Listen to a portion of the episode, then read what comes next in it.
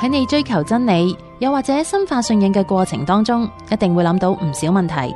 如果你未揾到答案，唔緊要，你可以 click 入問問情神父呢一個網址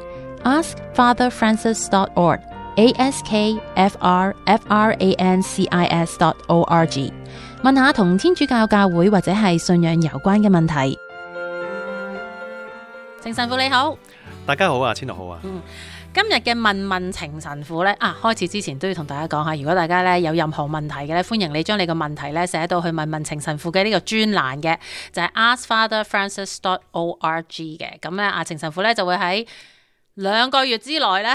就會覆你噶啦。過零啦，過嚇零，個零最多兩個月啦，就會覆你嘅問題嘅。咁啊，至於咧呢、個誒。呃啲即係呢個收音機呢一個嘅問問情神父咧，就係喺呢一個專欄裏面咧抽一啲誒、呃即係都幾得意啦，同埋誒有啲意思嘅題目咧，就係、會喺呢度重問一次嘅。咁啊，希望大家咧可以更加認識呢個天主教信仰嘅。咁好啦，今日呢個題目咧，其實我我記得我曾幾何時都有好大疑問嘅。都好多人問嘅呢樣嘢。啊係啦係啦，因為咧真係有好大出入啊嘛， 覺得咁究竟係點嘅咧？嗱，呢一個咧同聖經有關嘅，如果大家咧有睇呢一個聖經嘅話咧，喺馬爾谷福音咧，同埋喺呢個馬竇福音誒、呃、馬爾谷福音同馬竇福音裏面咧。甚至乎《若望福音》都有呢一個記載嘅，咁但係咧誒，今次呢個朋友咧就淨係抽咗馬爾谷同埋呢個馬竇福音出嚟講嘅。咁佢講緊乜嘢咧？就係講緊唔知大家記唔記得啦？聖經裏面咧有講有一幕咧，就係話聖婦 聖婦啦，一個婦人同耶穌婦友係係啦，係有一個咁樣樣嘅誒嗯嗯即係大家唔知記唔記得呢、個呢呢一幕啦咁嗱喺馬竇福音裏面咧，就話呢個婦人為耶穌傅油咧，就係喺拉澤祿嘅屋企，同埋係佢個妹妹瑪利亞做嘅。咁而喺馬爾谷福音裏面咧，記載呢一個畫面咧，就話喺一個賴病人西滿嘅屋企。咁咧就話嗰個傅油嘅嗰個婦人咧，其實就係、誒 Mary Magdalene 嗰個罪婦嚟嘅。啊冇冇講係 Mary Magdalene，哦，冇講係啊，OK，係淨係啊話係係啊誒馬馬利亞呃一一淨係話一個罪婦，一個罪婦係啦係啦嗯係誒幫耶穌傅油嘅。咁好啦，呢、個朋友就問啦，咁兩篇福音記載緊嘅係咪同一件事？嗯呢個係第一個問題啦。第二個問題就係話，咁其實即係頭先我想即係話罪婦嗰個咧，究竟係咪正確嘅咧？究竟邊個係邊個？係啦邊個冇錯係係係同埋即邊個版本正係正確啊？係啦係啦，冇錯啦，啊咁呢個咧，其實都涉及好多，即係誒、呃其實主要個問題咧就唔係呢一個故事啦，主要個問題就係、呃四本福音都係講其實耶穌嘅特別係嗰三年啦，佢嘅公開傳道嘅生涯啦嗯吓，咁誒裏邊有一啲嘅故事，咁即係固然都係講同一個故事，就會有好多同樣嘅情節嚇，誒、呃或者誒唔、同嘅方法去講講同一個故事。係咁所以其實出入之處咧都有唔少嘅，即係譬如誒誒、呃先後次序啊，或者誒嗰啲人名啊咁，譬如好似馬竇福音嗰個稅吏就係馬竇啊，咁誒另外一個福音講嗰個就係叫勒味咁啊， 係啊咁究竟係咪同一個人咁樣，或者誒誒、呃遇到嗰、個、呃、盲人啦，一個就係講喺誒入耶利哥之前，一個就係耶利哥之後咁。係嚇，咁即係好多呢啲咁樣嘅誒細節上嘅嘢嗯啦。咁、譬如呢一個故事咧，就多啲嘅分歧嘅地方嘅，係即係譬如有一個咧就係講明係罪婦啊，嗯誒、其實都唔係好，即係視乎你邊個版本有個就係拉誒賴賴呢個呢、個賴病人西滿，另外一個咧就係個話嗰個係法利賽人西滿係。嚇，咁 啊咁又有嗯三個版本都唔同嘅，係啦三，個有少少出入嘅。係咁跟住，跟跟住誒有個就係話扶油喺扶喺個頭度，有個扶喺只腳嗰係度。係係嚇，咁、所以即係誒，咁、自然就會好多版本啦。有個嗯就指明就係話誒呢個拉扎洛嘅即係姊妹啦，唔知係唔、嗯知係姐定係妹啦。係誒、呢、個瑪利亞，但係就冇話佢罪婦嘅係嚇。咁、所以亦都誒、即係正式淨係睇聖經嗰個 text 咧，就係有啲咁嘅分別。嗯。咁所以首先我哋要明白咗究竟福音係咩嘅一個一個乜嘢嘅文體先。嗯。誒、福音咧其實係一個見證嗯哼嚇人嘅見證。係咁有啲就係、誒、當當事人誒嘅、見證啦，即係係啦譬如馬竇咁，佢係誒可能真係當時喺度嘅，嗯或者若望佢當時喺度嘅。嗯咁呢啲係佢哋當時喺度，佢有一個經歷，嗯，但係唔係即刻寫低喎。係，好多呢啲中途係唔係好識寫字嘅喎。啊嗯，咁但係佢記得咗之後咧，唔係即刻寫低，亦都唔係即刻講，嗯，係耶穌死咗啦，復活啦，升咗天啦，教會創立啦，咁咧就可能好多啲故事咧慢慢出翻嚟。 OK，咁最初佢哋全部喺耶路撒冷，咁咪一齊講咯，一嗯齊聽一齊講啦。咁但係咁多個中途咧，其實散開晒，嗯好快就散開晒。係，咁自自然然喺佢個別嘅團體咧，嗰啲人好多咧就唔係耶路撒冷人啦，冇認識耶穌，冇見過耶穌，誒、呃唔知道佢任何嘅故事嚇，咁、變咗呢啲中途就喺佢各處所成立嘅團體啊、教會裏邊咧，就有必要咧、有義務咧去講好多佢親身經歷嘅故事啦。嗯，咁我哋知道咧，每次我哋溝通啊，講一樣嘢，人哋聽咗，誒、嗯哼，呃我哋溝通到七成。係冇錯，對方又將呢七成咧聽到七成，係咁即係每一個傳遞咧，我哋冇咗一半嘅。係咁係咪代表個故事嘅核心？如果我哋講得多，會失去咗？唔係，嗯，但係有啲唔係太重要嘅細節咧，就會冇咗噶。哈哈，啊，即係譬如事前嘅次序啊、日子啊、誒、甚至人名啊，或者可能有幾個故事，我哋聽聽埋埋咧就撈亂咗啦。嗯，咁但係但係個故事背後一啲重點咧係仍然真嘅。係咁因為好多呢啲呢係個中途講咗啦，嗰、個團體領受咗啦，咁跟住過到下一個 generation 發覺，喂，我要寫低喎，嗯哼，因為啲人開始死啦嘛，係係係，或者中途開始被被人殺啦嘛，嗯冇錯，嗰陣時係，咁 佢話我要寫低啦，因為如果唔寫低呢，就失傳。嗯，咁寫嘅人又未必係中途本身喎，雖然用佢個名啊，譬如馬竇福音唔係一定馬竇寫嘅喎，嗯啊但係馬竇嘅團體寫嘅。嗯哼，可能馬竇有睇住或者有聽佢哋寫出嚟嘅嘢，哈哈，但係都唔能夠改晒所有細節，嗯亦，都唔重要。係 OK，咁變咗四本福音點解有出入啊？就係咁啦，因為個重點係一個見證，唔係好似今日所講嘅歷史啊，即係以前其實以前嘅歷史咧都唔係着重於誒、呃即係嗰啲時誒嗰啲嗰啲日誒、呃日年月日時分秒咧嘅嘅精準嘅。嗯嚇係在於誒、呃重點嘅嘅形勢嘅嘅 factors 嗰啲即係嗰啲因果嘅係，嚇，啊咁、所以福音都係咁樣嗯個核心信息誒嗰、個嗰、個鋪排用佢了解咗消化咗之後咧，去擺出嚟，等人哋容易去接受。所以聖經唔係一本歷史書，誒嗱、或者唔係我哋今天嘅歷史書。係啊！佢都係佢歷史意思，即係話係咪係咪即係有冇發生到啊嘛？係係係有發，生到，係但係唔係今天嗰種即係年月日時分秒 誒都好嗰種精準確準嘅嚇係啊！咁其實有時咧，你年月日時分秒咁精準咧，其實失去咗一啲嘢嘅喎，嗯失去咗嗰、個嗰個故事嗰、個嗰、個嗰、個 meaning 嗰、個嗰個意思咧嗰、個嘅鋪排嗯啊，就變咗一連串嘅事情。係。就表達唔到有時一個連貫。嗯啊，所以 OK 各有好處嘅唔好處 啊。咁所以以前呢個故事咧就着重於個故事個前後呼應完整，係表達到誒耶穌某一啲嘅信息。係咁所以呢度俾我哋睇到就係誒點解教會誒唔將呢啲即係即係自自然然我哋砌翻埋嘅時候咧，會見到哇有分分別喎咁，點解唔去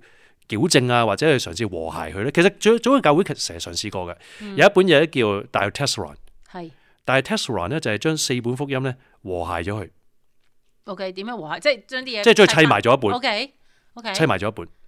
係嘛？即係你淨係睇耶穌出生咁，即係馬竇同埋路加講嘅次序同埋發生嘅情節都好唔同，佢佢將佢砌埋咗。 O K 咁亦都所以喺早期教會咧，見到有好多嘅聖人啊寫作咧，都係佢個 commentary，佢個佢個意誒釋譯咧，都唔係講解説聖經嘅，解説福音嘅，係解説呢個大 Tessaron。 O K，但係後尾都教會都放棄咧，放棄咗呢本書，就話我哋都唔好用呢本書啦，嗯因為佢想保留翻呢嗰個不同嘅角度去見證咧，佢佢個好處，好處就係俾你睇到咧，唔係個着重啊佢哋有差別，即係有錯。嗯而係竟然四個團體有個距離隔隔咗一段時間，嗯佢哋理解咗、消化咗、寫出嚟，都有咁多共通之處。嗯，即係睇個共通點。嗯係啦，同埋個立體啊，即係唔同人睇嘅角度着重咗嘅嘢，表露咗一個故事或者整體嚟講，耶穌係一個咩嘅天主咩嘅人。嗯咁我哋就變咗多咗樣嘢，譬如你話呢個故事咁假設，誒係誒佢好好嘅朋友，誒呢家人啊，三三兄弟姊妹，嗯誒嘅瑪利亞咧，有佢嗰個味道，因為耶穌嗰度講點解佢要做呢樣嘢，啊因為佢話佢係準備去埋葬冇錯。啊，咁、個信息就係睇到啊，即係人同主嘅關係可以咁親密。嗯哼，咁但係同一個故事咧，誒、理解咗係喺一個罪婦嗰度咧，又睇到啊耶穌誒、呃、對罪人個關係幾親密。嗯哼，嚇，就變咗冇必要話呢兩個係同一個人啊，或者可能係兩個真係發生兩次啊，或者呢個究竟呢、個呢、個人係誒究竟犯咗咩罪啊咁樣，唔需要啦，嗯哼呢、個變咗係細節啦， ，OK，嚇唔重要嘅細節啦。嗯，明白。好，咁啊。答完咗呢一個問題，咁希望咧，誒、收音機旁邊嘅朋友咧都好清楚，我哋其實睇到一啲相同嘅場景咧，我哋最緊要揾下啲共通點，同埋其實係可以或者每度背後嗰個意義咯，嚇就唔係話要知道嗰個歷史精確咯。係啦係啊，即係究竟係咪真係嗰個名啊，嗰、個係嗰啊咁個時間啊係咁啦樣係樣啦啦。好，第二條問題咧，咁呢個咧就嗯就同聖經冇乜關係，同我哋七件聖事比較有關係多啲。但係呢樣嘢我真係未聽過神恩啊，真係我係未聽過神恩係呢樣嘢。咁有位朋友咧就問啦，佢話神恩係乜嘢？佢話喺七件聖事裏面係領受神恩，佢想知神恩係乜嘢。咁佢又問咯喎，佢話係唔係咧係要藉住聖洗啦、堅振啦、聖職呢三件聖事先至可以領受到神恩。佢話誒神印嘅互相關係係啲乜嘢，同埋究竟神印代表住啲咩特殊嘅意義？咁仲有咧嗯就係、神印喺我哋嘅信仰生活裏面起到乜嘢嘅作用？啊，我都好想知佢咩嗱係普神啊普遍嚟講咧，誒神印呢個字喺中文嚟講咧，嗯誒係少用咗嘅。 O K 少用啲嘅。其實英文咧誒好多，反而英文方面，即係我唔知其他語言啦嚇嚇。誒嘅教會其實好多都都聽過，亦都識嘅，係就係所謂呢個叫 indelible seal 啊 seal 一個印章啊，S E A L 一個 seal 啊。係咪即係誒你你領洗啊或者誒、呃、領堅陣嗰時喺個頭上面畫唔係嗰、唔個係？哦唔係唔嗰個，唔 OK 係誒，唔係 physical 嘅，哦哦啊 O K 唔 O 係 K 唔係實體嘅嚇哦 O K 誒誒呃喺個理誒個理解嗰度，其實聖經係有誒間接地表露過呢樣嘢。係啊，係個其實喺教會咧，誒、其實早期教會已經有呢、個誒誒、明明達咧，就係、知道咗就係、誒有啲嘢實質上咧，當我哋領洗嘅時候咧，我哋係改變咗嘅嗯嚇，因為領洗嘅時候誒、我哋死於基督，跟住再重生啊嘛。係咁誒聖經裏邊已經好清楚，譬如保祿啊，同埋伯伯多祿嘅書信裏邊都好清楚，就係你已經唔再係舊我，係一個新我，你再唔屬於自己，而係屬於基督。嗯即係你係一個截然不同，被隔離咗一個新生命。嚴格嚟講，好似你個靈魂呢變成咗一個新嘅 DNA 咁。呢個係一個 比喻，呢個係比喻嚇，係係係真係，即係即係誒有有好多嘅神學家，即係好早期嘅神學家已經開始講咧，就有如咧，你係變成咗另外一種類嘅人 OK 啊。呢個新類型嘅人類啊，直頭係變成咗嚇，因為你係屬於咗基督，你係有永遠嘅位置咧喺呢個誒呢個位置咧喺天堂裏邊。啊嗯咁所以呢、個誒誒、呃呃要表達呢種同舊我嘅決裂新嘅一樣嘢咧，就開始了解到咧，就嗰陣時羅馬帝國咧就了解到，即係即即即點點啊，即係好似你附加咗一樣嘢，係將呢樣生命咧嘅價值嘅身份咧係改變咗。嗯咁其中一樣嘢嗰陣時，譬如誒、呃任何嘅嘢個身份誒、呃或者嗰個擁有權咧，就係、用呢個印章啦嗯嚇、即係譬如一個一個地地地契咁，係你整咗個印章咧，佢就印咗個擁有權喺度啦。係譬如依家都仲有有啲比較舊即係舊式 old old fashion 嘅 人咧，佢自己會整個自己嘅印章咧，就夾喺本書度。係咁呢本書有佢個印章咧，就係話呢本書係我噶啦。 OK 即係依家就用簽名咧，係係，但係嗰陣時就用印章嘅。係嚇，譬如皇帝咁給個印章喺度咧，就係話啊，皇帝受咗權嘅，嚇係屬於皇帝嘅御令啦，啊哈即使唔係佢自己寫嘅。係咁所以呢個印章呢、個 seal 呢個印呢個意識咧，就同領洗掛咗鈎啦。因為聖經裏邊咁寫，你真係改變咗，你個擁有權轉移咗啊嘛。嗯嚇，同埋授權咗俾你，即係兩樣嘢發生。你嘅你個你個身份改變咗啦，哼，系，你由你由由世俗、由世界、由魔鬼所掌控咧，變咗由天主嘅隸屬啦。嗯哼嗯咁同埋咧，賦予咗權同埋職分。哼，系，咁三樣嘢，權職份同埋擁有，誒、都係印章可以代表到嘅。嗯嗰陣時，呢家就唔明啦，我哋嚇。系，但係嗰陣時係代表到嘢，所以就用咗呢個神印呢個意思。嗯咁亦都誒、呃、聖神咧，亦都誒喺呢個領洗嘅時候，我哋領受聖神，所謂嗰、個呢家變成咗堅振啦。嗯，誒，亦都有呢個作用，就係我哋變咗聖神嘅宮殿，我哋係被聖神所擁有、所佔佔據住噶，系，啊，所充滿住噶。系，咁所以誒、呃，當我哋後後尾演演變咗有呢個個別嘅呢個堅振聖事嘅時候咧，亦都有呢個神印嘅意識啦。嗯，咁跟住亦都演變成咧，誒、另外一件聖事咧，又係有呢、個咁嘅特質咧，就係、呢個所謂神品聖事，佢呢個叫聖職啦，啊誒聖職聖事啦。咁呢個神品聖事咧就係、誒一個男士啦啊嚇，誒、變成執事，變成神父或者變成主教嘅時候咧，都係越有一個所謂呃誒佢本質上嘅改變嗯，嚇，有如領洗嘅時候有個本質上嘅改變，領堅證嘅時候有個本質上嘅改變。系，佢領受神品嘅時候，有個本質上嘅改變，變成咗更加參與呢個基督奧體嘅頭主耶穌基督。 ，OK，咁所以亦都係一個不磨滅嘅轉變，indelible 即係不磨滅嚇，不能拎走噶啦， OK，一次而永遠嘅。嗯，咁所以你領咗洗，你就算離教，你都要領咗洗嘅，嗯哼，你個印記都喺度，嗯哼，喺永恆都喺度。嗯，即係講得衰啲，如果呢個人真係完全離棄基督，反對佢落地獄，都有個印喺度。咁其實咪領印一堅次，振印亦都係一次咪夠咯 唔同嘢嚟噶嘛， ？OK，係嘛？第一個就係開始咗嗰個隸屬天主喺領洗裏邊啊個關係啊，領堅振就係圓滿咗嗰個聖神嗰、個嗰個恩賜啊嘛，哦，OK，跟住神品就係與呢個基督誒誒、呃更加誒、呃完全嘅嗰個代表嘅臨在嘅結合啊嘛嗯，嚇，咁所以三樣嘢有唔同嘅作用嘅。係，嚇，第一個就係呃誒入咗天主嘅大家庭，第二個咧就係整咗成神嘅宮殿，嗯，嚇、第三個咧就變咗教會誒呢個奧體嘅頭。係，吓，咁係有唔同嘅不磨滅嘅轉變係，吓，咁所以七件聖事裏邊，其餘嗰四樣咧，你諗下咧，都可以重複嘅。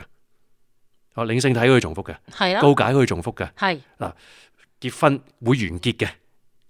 因為你配偶死咗就冇咗噶啦，哦 OK，嗯係嘛？ OK，係嘛？咁你付油可以付好多次嘅哦係，吓，其餘嗰四樣都可以重複嘅，嗯，或者會完結嘅，係，但係呢三樣咧第一冇得重複嘅，係亦都冇得完嘅。 ，OK，吓，就算譬如你封诶，你領領受咗神品，你做咗神父，嗯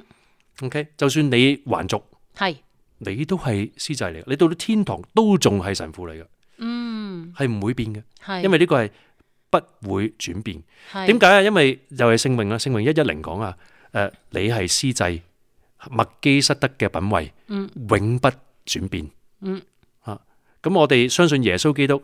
係呢個麥基失德失誒麥基失德嘅 m e l c h i s e d e 嘅呢個嘅 priesthood，而呢家喺教會裏邊嘅神父咧，係進入去同一個不完嘅司鐸。嗯系啊，咁所以呢個係诶不即即係呢個 indelible marker，即係呢個唔會轉變嘅呢個嘅印印記。咁咁 OK 即係呢個係诶呢個係一個責任啦，嗯吓啊即係唔係一個高人一等啦，嗯吓但係係诶即係天主揀選咗某一啲。即即係都係領洗同埋堅振，我哋個個都可以領受啦。咁就係呢啲係天主誒俾我哋咧，係一個轉化嘅一個標記。嗯嚇一個一個誒誒、呃呃我哋嘅身份叫參與喺耶穌基督裏邊嘅工作裏邊嘅一個標記，係係啊。 OK 好咁啊，多謝阿程神父咧，幫我哋解釋咗呢一個神印啊，即神係印係啊。其實中文我真係冇乜點聽過呢個字嚇，我我都冇，我啊因為自己因完為好多字全唔識啲唔容易去翻譯。誒嗯中文咁，所以我哋作一啲新字出嚟咧， 就唔容易記得。反而英文誒或者其他語言咧，譬如 seal 咁，好多人都明嘅，即係係嗯 old fashion 啲嘅人會明咯。係啊，今日都好少人用啦， 所以 今日你同啲即係講英文人用講呢個字，有時都話啊講咩啊？係嘅，咁啊，所以咧，誒、多謝阿程神父啦，幫我哋解釋咗呢樣嘢啦，咁我哋都好清楚咁樣知道啦，即係誒，係啊，大家有個好重要嘅烙印㗎，俾天主係啦、擺咗喺心頭裏邊嘅，領領咗洗、領咗堅振嘅人咧，嗯即係你就永遠屬於天主。嗯，冇錯，好多謝程神父，